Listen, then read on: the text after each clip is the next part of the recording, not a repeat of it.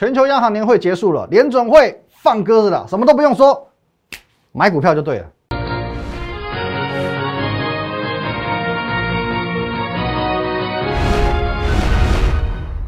各位投资朋友，大家好，今天是八月三十号，星期一，欢迎收看《进股鸟手》，我是林玉凯，一样先到这个画面。如果对节目内容有任何相关问题，可以拨打下方专线零八零零六六八零八五零八零零，来来帮你帮我。或者加入我们的 Line at win 一六八八八，小鼠 win 一六八八八，这个 Line 可以和我们研究团队很直接的做一对一的线上互动、线上咨询。盘中、盘后、假日，我会把资讯分享到 Telegram win 八八八八八。哦，昨天我们就有分享一些哦个股的资讯，不知道你拿到了没有？还有你现在所收看的节目是 YouTube 频道的林玉凯分析师，请找到下方有订阅钮，帮我们订阅起来了。好，各位。今天台股大涨大涨，继续 V 转了哦。我们上个礼拜哦，上上礼拜三就已经预告这个 V 转的诞生哦，一个英文字母的诞生。不知道你当下有没有相信，有没有把握住？那么全球央行年会已经结束了，我相信现在你跟我一样已经看到希望了哦。其实从上个礼拜开始，你就应该要看到希望。但是在全球央行年会过后，你更加应该看到希望，因为原本市场最担心的就是所谓这个缩减购债跟升息的议题。那么经过呃年会过后，FED 主席鲍尔的一个谈话，哎，大家吃了一颗定心丸。我们现在简单看一下哦，这个联总会发言的一个内容哦。来，我们可以看一下哦。哦，先看标题，年底前可能开始缩减购债，可是呢，升息并非迫在眉睫。好，重点我们先带各位看，距离升息还很遥远，可能会在今年年底以前开始缩减购债，而且这只是可能。再来，高通膨只是暂时的，所以他认为说通货膨胀并不是一个太大的问题。还有呢，新冠疫情中的 Delta 变种病毒短期内仍会影响充分就业的风险。不过呢，他仍然看好充分就业上会取得不错的进展。好，那么我们很简单的用白话来解释。呃，缩减购债本来就是市场预期的一个结果。原本大家是比较担心这个升息的问题，可是呢，鲍尔他现在已经把两个问题一刀两断哦，一刀划开。呃，缩减购债归缩减购债，升息归升息。之所以他要这样做呢，是因为说他非常顾虑这个所谓 Delta 病毒的一个发展哦，全球肆虐的状况，所以完全跟我预估的一模一样。各位，其实我跟鲍尔是不熟的哦，为什么我那么懂他？很简单，这就是判断力。哦，联总会的动向呢，其实我们一路在 follow。哦，鲍尔从原本的很蛮比较偏阴一些，到现在是属于偏鸽的。哦，这个经路历程我们一路都看在眼里，所以说大致可以去揣测他的心态。他在这边不会轻举妄动的，他不会太偏向鹰派的这种采取这种很激进的一个做法。哦，因为他还是有一个顾虑。哦，他的顾虑在什么地方？他现在决策偏重的重点在哪里？我们大概都可以掌握得到。所以我们可以在全球央行年会之前。领先的在上个礼拜一直请你进场进场进场，好，其实先不要看这个 V 转到底 V 了多少，其实已经 V 了一千多点了。就算你是上个礼拜四、上个礼拜五你才进场的，隔一个周末一回来，你至少也先赚它一百八十六点，不是吗？好，至少先赚它一百八十六点。好，那总之现在整个联准会的谈话是优于市场预期的，因此呢，美股四大指数同步收红。哦，纳斯达克跟 S M P 五百指数呢是同步的去刷新历史新高，所以这又是一个仙人指路了。哦，这又是一条仙人指路了。之所以八月上旬指数回档一千四百点，哦，这个地方就是因为说月底有全球央行年会这一个变数，大家不知道联总会不会怎么做决策嘛？会不会心一横完全不够债了，或者说贸贸然的就升息了？哦，尽管几率低，这仍然是一个变数。所以在任何的变数之前哦，其实我们知道说，外资的习惯就是做减码哦，就是减码，如同去年十月美国总统大选之前一样。那你看一下，去年的中旬十月十四号一路到十月三十号，反正他就在总统大选之前，我就是拼命减码就对了，拼命减，拼命减，拼命减。而等到这个大选过后，变数消失，外资就勇于回头了。各位开始一路买，一路买，一路买，哦，就是这么准。十月二号开始，十一月二号开始买，一路往上买，台股呢一路往上飙，哦，一路往上飙，其实跟现在的状况有异曲同工之妙。啊，其实我们提醒过非常多次，全球央行年会前，各位你看一下哦，从八月六号一路到八月二十六号，这里卖了一千多亿，哦，夯不啷当卖了一千多亿，哦，如果说依照依照这个外资以往。全力做多的这种气势，哦，这一千多亿一回笼，钱全部砸下来，各位一千亿涨个一千点不为过吧？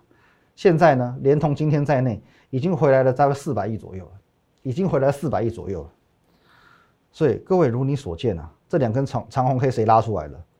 外资拉出来的。上个礼拜有一百四十二点，今天一百八十六点，四百亿资金拉出来的。那如果说依照这个状况，后面还有多少？还有六百亿的资金，那再拉六百点有没有机会？也是有机会的哦。如果说我们以呃上个礼拜五的这个收盘价一万七千两百点加一千亿加一千点，各位一万八千两百点，刚好刷新历史新高。你是觉得不可能啊？我不意外，因为呢，你现在当然觉得不可能，就如同去年的十月，你同样觉得不可能一样。当时哦，你记不记得七月份到十月份一万三千点在这边怎么过就是过不去。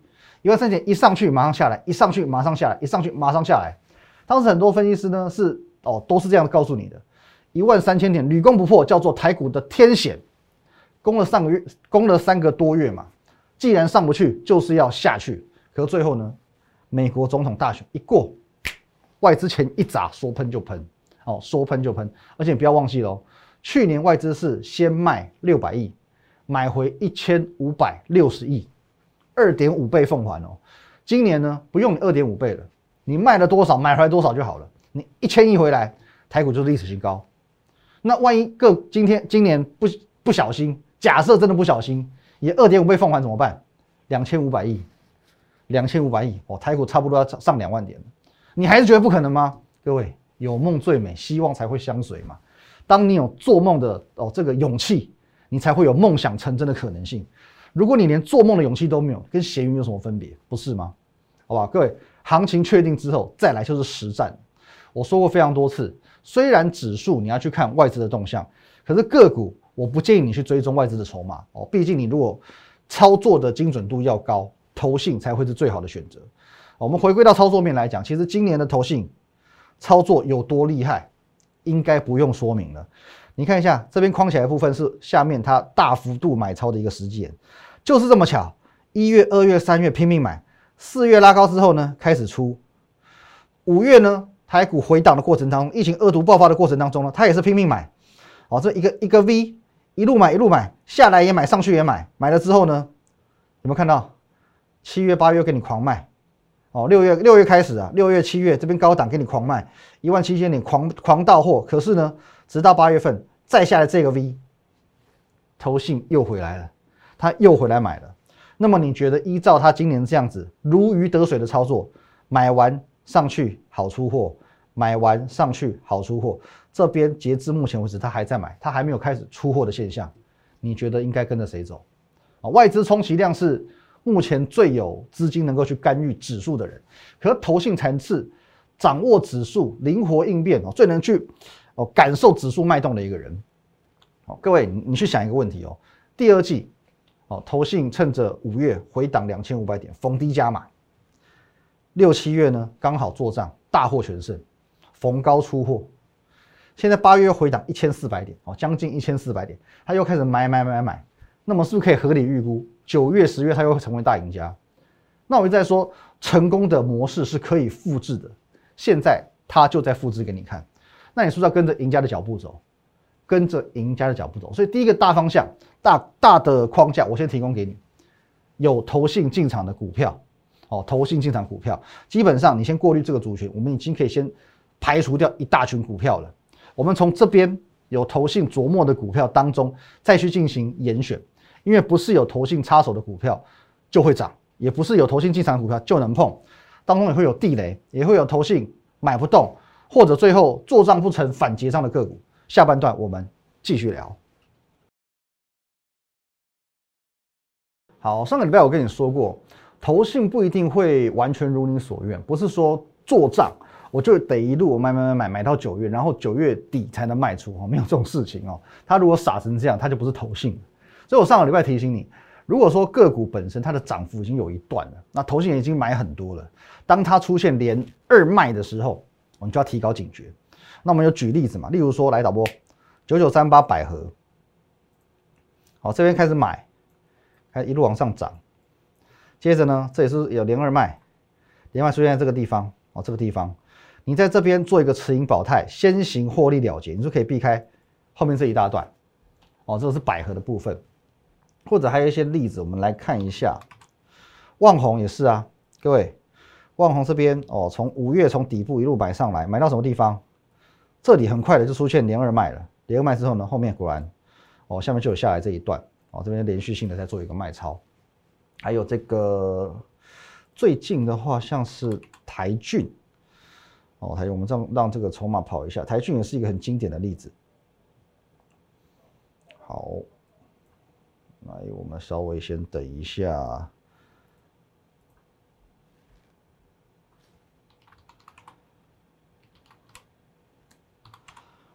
好，台骏出来了，来各位，台骏零二卖卖在哪？卖在这里，哎，有没有发现？也是相对高点哦，也是相对高点。那可是投像台骏这种状况，因为其实投信本身进场的这个位阶啊，大概在这里，已经相对偏高了，所以我会把它定义为做账不成反结账的一个例子。因为这边本来想说我要再拉高做账嘛，可是拉不上去哦，这边反而呢反手做结账，哦，会有这样的味道。那为什么会有这种状况呢？逻辑是这个样子的：当一档个股，呃，投信的筹码已经买进去很多，它会有，它会面临所谓持股上限的问题。然后一档一档股票我不能进去太多，所以后续我没有筹码继续加码，继续把它买上去，当然我就只能反手卖。或者说股票的涨幅已经有一段了，哦，可能已经有四成、五成、六成、七成，那么我随时卖都大赚，那当然我随时都可以卖。或者说还有一种状况是，进场的同时，我本来是要做账的。可是他发现我怎么买我都拉不动，因为现在市场上还是会遇到一种状况，叫做是有实力的大户或者是公司派跟投信去对做的。那么以上的种种理由都有可能迫使投信去做提前的结账。那这种可能存在的这个风险，我们宁可先避开，那是所谓一种持盈保泰的方法。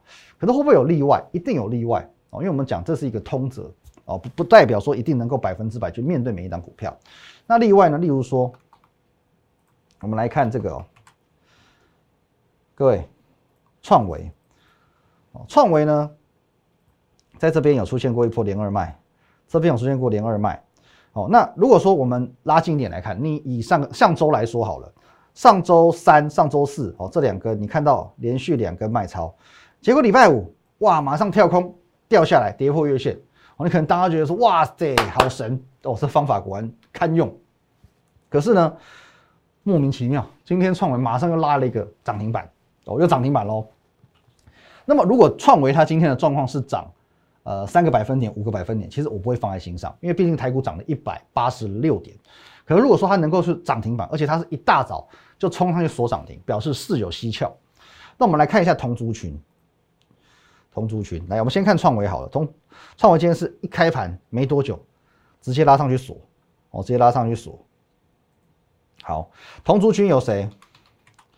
来，微风电子今天也涨停。还有呢，我讲了好几次的翔硕，今天也一度哦有碰到涨停，收还是收在相对高点哦，还是都收在相对高点。诶，那这个状况就表示说，不是创维个人的一个走强，是整个族群性的走强，就如同在 ABF 这个族群一样。那 ABF 这个族群其实因为它本身也是上一季投信的做账的主轴。所以说现在位阶是偏高的哦，它的位阶是偏高的。来，我们看一下星星，来，我们把它拉远一点的话，你就看它位阶多高，因为它一路是从五月做账上来的，所以它位阶偏高。包含锦硕，包含南电都是一样哦，它位阶偏高。照理来讲，我们可以用原本的那个出场的策略来去看待它。可是呢，因为它呃这个族群，它是整个族群一起走强，一起走强。所以，我们不能用正常情况出现连二卖就去做换股操作的方式。当我们发现说 ABF 族群三雄整个族群一起强，表示这一波的 ABF 还是可以把握的。哦，表示这一波 ABF 还是可以把握，因为它是整个族群一起强，它不是整个不不是属于一个特例的状况。那么再讲回到创维，今天有一个重点，虽然说微风享受它也都有涨停，可是刚刚讲到创维它是第一个一开盘就先冲上去锁涨停的。表示呢，是它由它来带动其他两档。那在这种情况之下，反而我会考虑把创维买回来。哦，今天这种状况的话，其实反而这种股票后续呢还是大有可为的。哦，那么就表示说这里投信的其实就不会有所谓提前结账的一个状况。那么我们就再来看这股票，也许啦，就算它后面还有行情，可是呢，毕竟它是从呃第二季哦六五六十块一路涨啊涨，已经涨到一百多块，现在也是还是一百多块的股票，那么你不见得敢碰。那么有没有一些股票它是属于投信现在还没有买很多，涨幅相对有空间的？哦，其实当然有，例如说昨天我在 Telegram 我有分享过两档股票，哦 Telegram 各位哦拜托一下好不好？这都是免费的资讯，公开去做分享的。好，我们 Telegram 在昨天的晚上，我们节目上有讲，我们就不在节目上说了。因为上个礼拜我就跟你讲说，我要独家跟你分享压箱宝了。其实你只要加 Telegram 就看得到，你今天加哦，或者是晚上加，明天加，你都看得到。如果说这样子你还不愿意加的话，我也没办法。哦，这个资讯是免费送给你的。哦，所以说各位这样的股票还很多，我们昨天已经先分享了两档哦，我认为也还不错的。好，那再来我们就往下看了。首先，我们来看有一些呃投信的做账，可以去结合到所谓的族群性。最近最大的新闻哦，应该说上周最大的新闻，台积电涨价嘛。各位你看一下啊，台积电这一波涨价，投信一路挺到底。哦，像外资现在也回来挺了，啊，外资也回来挺了。今天重新回到六百元大关。哦，当然现在能不能站稳六百元是重点。这一波只要台积电站得稳，那不得了。不止台股万八有望，很多相关概念股也能够鸡犬升天，题材起来了哦。那接下来我们就可以往下看，哪些是有搭配到台积电的题材哦。然后呢，再加上投信做账的，包含我们之前分享过的台积电设备厂光照，各位有没有看到这边默默买、默默买、默默吃货哦？这一波算是刚刚开始往上买而已，而且呢，刚刚收复所谓的黄色均线跟蓝色的月线。表示说现在涨幅相对保守，因此空间就出来了。